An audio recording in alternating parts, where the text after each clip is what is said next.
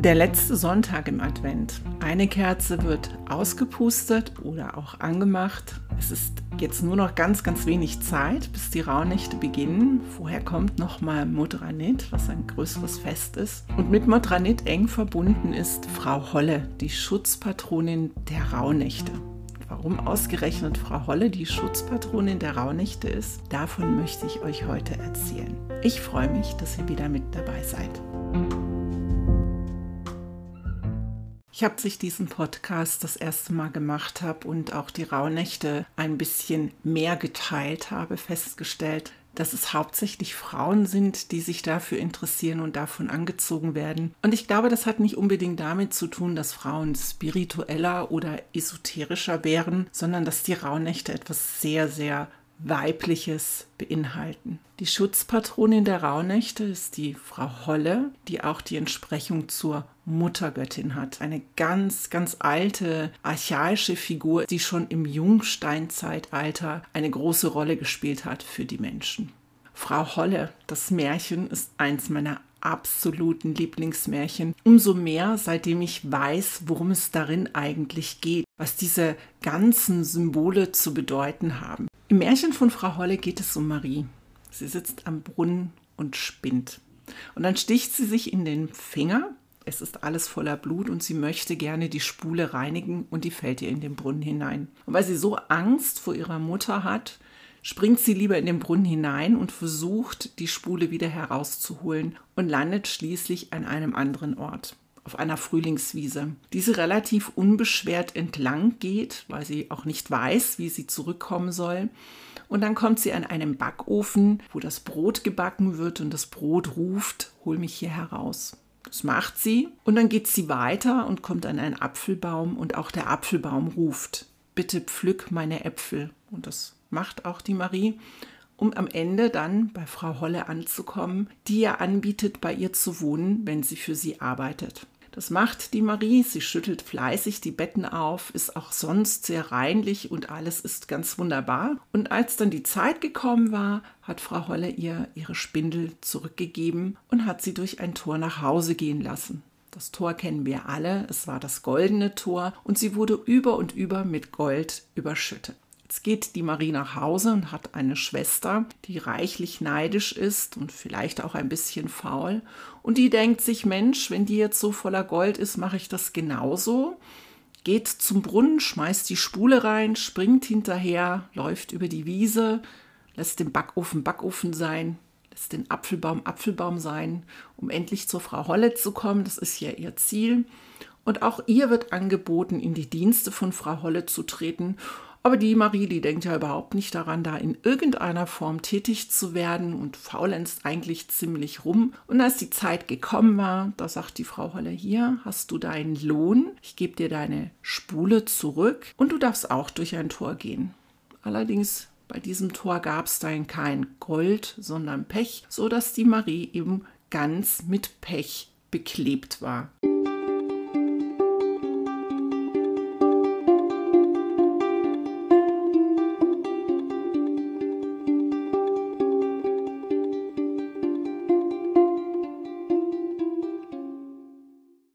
Auf den ersten Blick ist es einfach nur ein Märchen. Aber was sagt dieses Märchen eigentlich aus? Da gibt es erstmal die beiden jungen Frauen, die zur Frau Holle gelangen. Sie heißen beide Marie. Und die beiden Marien, die handeln sehr unterschiedlich. Die eine ist fleißig, die andere scheint faul zu sein. Die eine durchläuft alle Prozesse. Sie holt das Brot aus dem Ofen, sie pflückt die Äpfel, sie schüttelt die Betten auf und die andere tut es eben nicht. Beides sind so Aspekte der eigenen Persönlichkeit. Wir alle tragen in uns Mut und Angst. Wir alle haben in uns die Lust zu arbeiten und manchmal einfach faul zu sein. Der sogenannte innere Schweinehund. Und diese beiden Marien spiegeln uns einfach in ihrer Form wieder. Manchmal gehen wir aktiv hinein und machen vielleicht die Rauhnächte und schauen nach innen, gucken einfach, was ist denn da mit uns los, verändern uns und werden am Ende belohnt mit Gold das Gold spiegelt hier nicht Reichtum wieder in Form von Geld, sondern einfach in Form von Erkenntnis, Licht, Helligkeit. Manchmal gehen wir nicht durch die Prozesse, versuchen uns vielleicht davor zu drücken und dann wird man überschüttet mit Pech. Und Pech drückt in dem Fall nicht unbedingt aus, dass man bestraft wird. Das Pech, das an einem klebt, bringt einem hinterher die Erkenntnis, hätte ich doch wäre ich doch. Und dadurch reift man auch. Also egal, wie rum man seine Wege geht, man reift immer. Man hat immer seine Erkenntnis am Ende. In gewisser Weise sind die beiden Marien auch ganz interessante Symbole dafür, wie man das Leben angehen kann. Ich sage zu meinen Kunden ganz oft, wenn du keine Entscheidung treffen möchtest in einer schwierigen Situation, wenn du einfach deine Ängste wegschieben willst und nicht hinschauen möchtest, dann wird das Leben eine Entscheidung für dich treffen. Und so ungefähr können wir auch unsere Prozesse, unsere eigenen Prozesse betrachten. Wenn wir selber losgehen nach innen schauen, wenn wir uns darum bemühen, zu wachsen, zu reifen, zu erkennen, wenn wir bewusst in eine Bewusstseinsentwicklung gehen, was ja auch mit dem Spirituellen gemeint ist, wir erweitern unser Bewusstsein, dann haben wir die Erkenntnisse leichter, wir nehmen die Prozesse bewusster wahr, wir holen das Brot aus dem Ofen, wir machen die Arbeit, die gemacht werden muss. Und wenn wir das nicht tun, weil wir uns von unseren Ängsten auffressen lassen oder von anderen negativen Gefühlen, von unseren eigenen inneren Schatten vielleicht, dann müssen wir irgendwie durch dieses Pechtor gehen und müssen es halt auf die harte Tour lernen. Aber wir reifen auf jeden Fall. Die Welt dreht sich weiter und wir begegnen unseren Schatten, ob wir es wollen oder nicht. Das ist das Großartige an diesen Rauhnächten. Deshalb liebe ich die so sehr, weil wir die Möglichkeit haben, hinzugehen und hinzuschauen. Wir gehen durch diese Prozesse durch begegnen uns selbst. Das ist nicht immer angenehm, aber wir können daraus auch Erkenntnisse ziehen und vielleicht lichter und heller ins neue Jahr gehen. Und das können wir jedes Jahr wiederholen. Das ist ja das Wunderbare.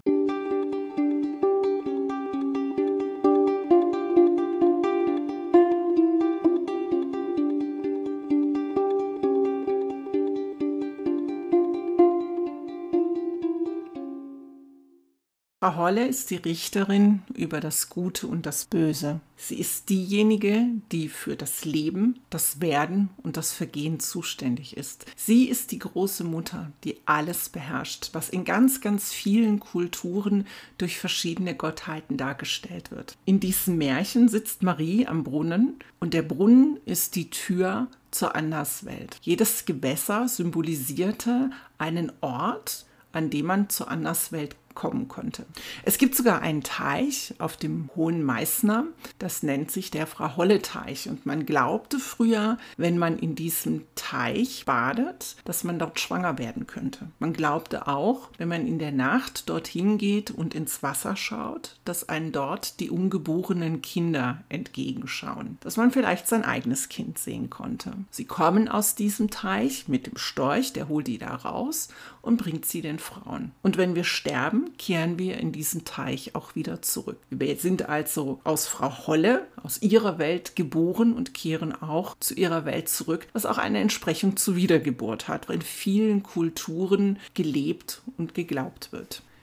In diesen Brunnen fällt oder steigt Marie hinein, weil sie sich in den Finger gestochen hat und, und damit den Faden, den sie gesponnen hat, auf einer Spule beschmutzt hat. Diese Spule, dieser Faden, den sie da gesponnen hat, symbolisiert ihren Lebensfaden, ihr Schicksal. Was auf die drei Nornen hinweist, die auch ein Aspekt der Frau Holle sind. Drei Nornen, die leben am Fuße von Yggdrasil, dem Elderbaum, der in der Edda bei den Germanen ein Lebensbaum war, der die ganze Welt dargestellt. Und die drei Nornen, die spinnen die Lebensfäden. Wenn die die durchschneiden, dann stirbt man. Jetzt fällt also diese Spule ins Wasser. Ihr Schicksal ist es, in diesen Brunnen zu steigen. Und durch den Brunnen kommt sie in die Unterwelt. Ein Aspekt in ihr stirbt. Und genau das passiert, wenn wir uns aus unserer Komfortzone bewegen. Losgehen, Innenschau halten und etwas Altes stirbt, damit etwas Neues geboren werden kann. Der Sprung in den Brunnen hinein ist das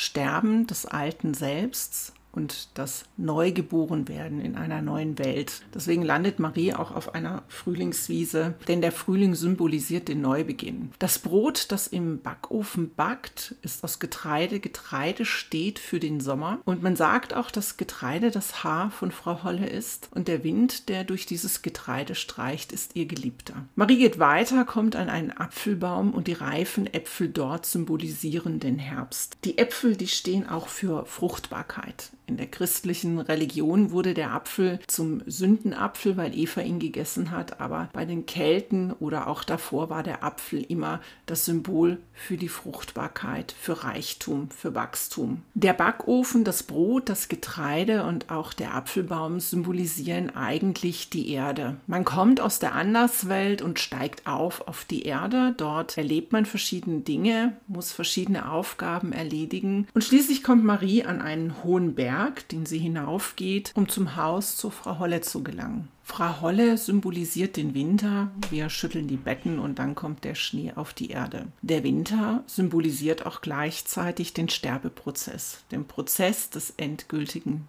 Loslassens. Und so geht Marie durch einen ganzen Zyklus hindurch, der mit dem Sterben beginnt, in eine Wiedergeburt mündet und dann geht sie auf der Erde, erlebt ihr Leben, hat Erkenntnisse und steigt dann auf in einem Sterbeprozess zur Frau Holle, erlebt den Tod, reift dort noch einmal und am Ende geht sie durch ein Tor und ist um vieles reicher, viel lichter und heller geworden. Das beschreibt unter anderem auch das, was alte Mystiker beschreiben über den Erleuchtungsprozess. Wir sterben, wir werden wiedergeboren, wir lernen, wir wachsen, wir reifen, sterben wieder und werden wiedergeboren. Das ist so die Vorstellung in vielen, vielen Kulturen. Und all das steckt in dieser Geschichte von Frau Holle. Und all das steckt auch in den Rauhnächten. Wir beschließen, wir lassen etwas Altes los. Es bleibt uns gar nichts anderes übrig, denn wenn wir anfangen, eine Innenschau zu betreiben, werden wir uns unweigerlich verändern. Wir entschließen uns also loszugehen, um uns zu verändern und gestatten uns selbst, dass etwas, was vielleicht nicht mehr gut für uns ist, sterben darf. Und so gehen wir diese ganzen Prozesse durch. Symbolisch gesehen backen wir Brot oder nehmen die Äpfel runter oder schütteln die Betten. Und am Ende sterben wir wieder und werden um ein ganzes Wissen reicher sein, um neu geboren in das Neue hineingehen zu können. Marie bekommt am Ende ihre Spule ja wieder. Sie hat also ihren Lebensfaden wieder in der Hand und kann ihn selber spinnen. Vielleicht spinnt sie sich jetzt bessere Dinge zurecht.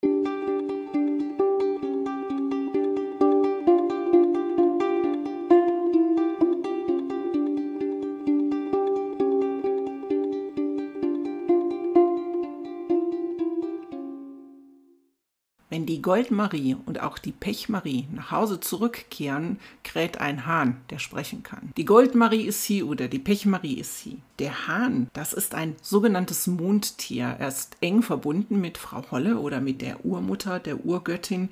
Er ist das Symbol für Reichtum und der Verkünder des Lichts. Die Goldmarie kommt nach Hause und jetzt kommt die Pechmarie und sie möchte natürlich auch diese Erkenntnisse haben. Sie möchte auch so hell glänzen und leuchten wie die Goldmarie, aber sie ist vielleicht nicht so gereift. Sie ist vielleicht noch zu früh dran und sie läuft los und erledigt alles immer nur so oberflächlich.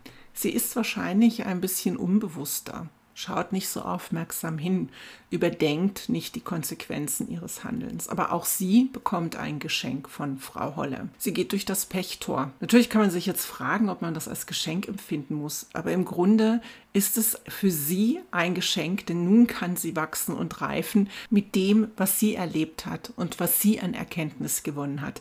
Denn in der Geschichte von Frau Holle ist ja die Pechmarie auch nicht glücklich mit dem Umstand, dass sie voller Pech ist und sie erkennt ihre Fehler. Und das ist auch ein sehr, sehr schönes Symbol, dass wir jederzeit die Möglichkeit haben, für uns neue Wege zu gehen.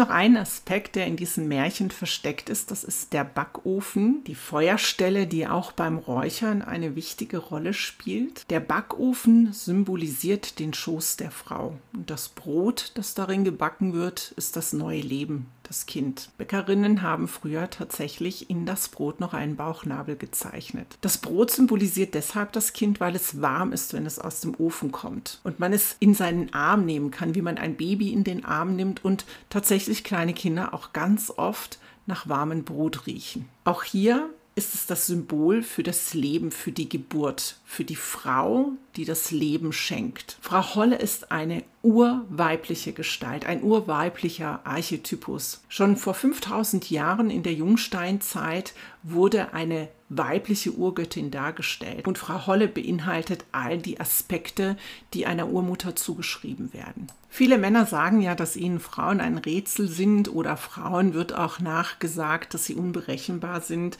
Und das ist, glaube ich, gar nicht von ungefähr. Das hat auch mit diesem Urmuttertypus zu tun. Die Frau Hölle oder die Muttergöttin, die symbolisiert vier Dimensionen. Es gibt auf der einen Seite die gute Mutter, die, die das Leben schenkt durch die Geburt, das Leben erhält und die nährt. Es gibt aber auch die furchtbare Mutter, die die Krankheit, Vernichtung, Tod und Auflösung bringt. Es gibt einen positiven Göttinnenaspekt, der Transformation bringt und Ekstase, Lust und Freude. Es gibt aber auch einen negativen Göttinnenaspekt, der Wahnsinn, Zurückweisung und Gefangenschaft symbolisiert. Für mich gibt es eine Göttin im indischen Bereich, die das ganz toll auch als Bild symbolisiert und das ist die Göttin Kali. Dass die Kali mir so in den Sinn kommt, weist auch darauf hin, dass überall auf der ganzen Erde in vielen, vielen Kulturen die Urmutter, die Urgöttin eine große Rolle spielt. Die Urmutter oder die Muttergöttin verkörpert überall auf der Welt unter einem anderen Namen die gleichen Aspekte. Auch Frau Holle hat viele Namen. Sie wird unter anderem Perchta genannt im süddeutschen Bereich, so kenne ich sie. Perchta bedeutet die glänzende. Holle bedeutet übrigens huldvoll, von Hulda auch, Holle, das ist das gleiche. Die Göttin Frick der Germanen, die ähnliche Aspekte wie Frau Holle hat oder die gleichen Aspekte oder unter anderem auch die huldvolle Frick oder die glänzende Frick genannt. Und daher kommen diese Namen aus diesen Bereichen, Frau Holle oder auch Perchta. Sie hat noch weitere Namen, wie zum Beispiel Frau Gode, das kennen vielleicht viele, die das alte Märchen von Frau Holle kennen. Sie wird aber auch Mutter Elda genannt, die Beschützerin der Mütter und der Hebammen, der Heilerinnen, der Spinnerinnen und der Weberinnen. Heutzutage findet man sogar in der christlichen Religion auch wieder Verweise auf die Frau Holle oder die Urmutter in der Marienverehrung. Es gibt viele Orte auf dieser Welt, wo die Maria besonders verehrt wird. Ich lebe zum Beispiel auf den Kanaren, da spielt Maria eine ganz, ganz wichtige Rolle. Sie ist die Schutzpatronin dieser Insel, weil sie einmal in einer Pinie erschienen ist und die Kanarios, die lieben ihre Maria.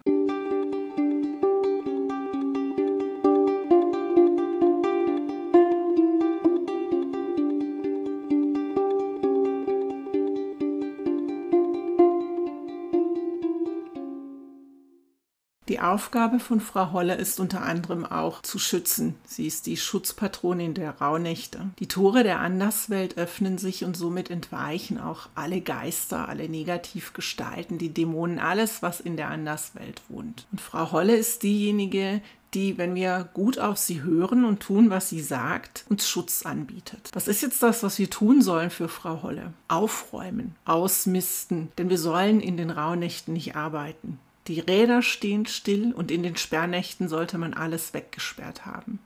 Es gibt viele Regeln innerhalb der Rauhnächte, die man zu befolgen hatte. Und dazu gehört eben auch, dass man nichts tut, was mit Arbeit zu tun hat. Irgendwie sind diese Rauhnächte auch eine Zeit für Frauen, denn es ist die einzige Zeit im Jahr, wo sie mehr oder weniger mit hochrichterlicher Erlaubnis die Füße hochlegen dürfen. Hat man sich das ganze Jahr gut benommen, wird Frau Holle einem alle Wünsche erfüllen, die man hat in dieser Zeit. Hat man sich nicht so gut benommen, dann wird sie einem eine Lehre mitgeben. Jetzt sind nur noch paar Tage, bis die Rauhnächte beginnen. Ich wünsche euch viel Spaß bei den Vorbereitungen, die ihr vielleicht noch tätigen wollt. Ich wünsche euch eine schöne Woche, eine ruhige Woche und ich freue mich sehr darauf, die Rauhnächte mit euch zu begehen.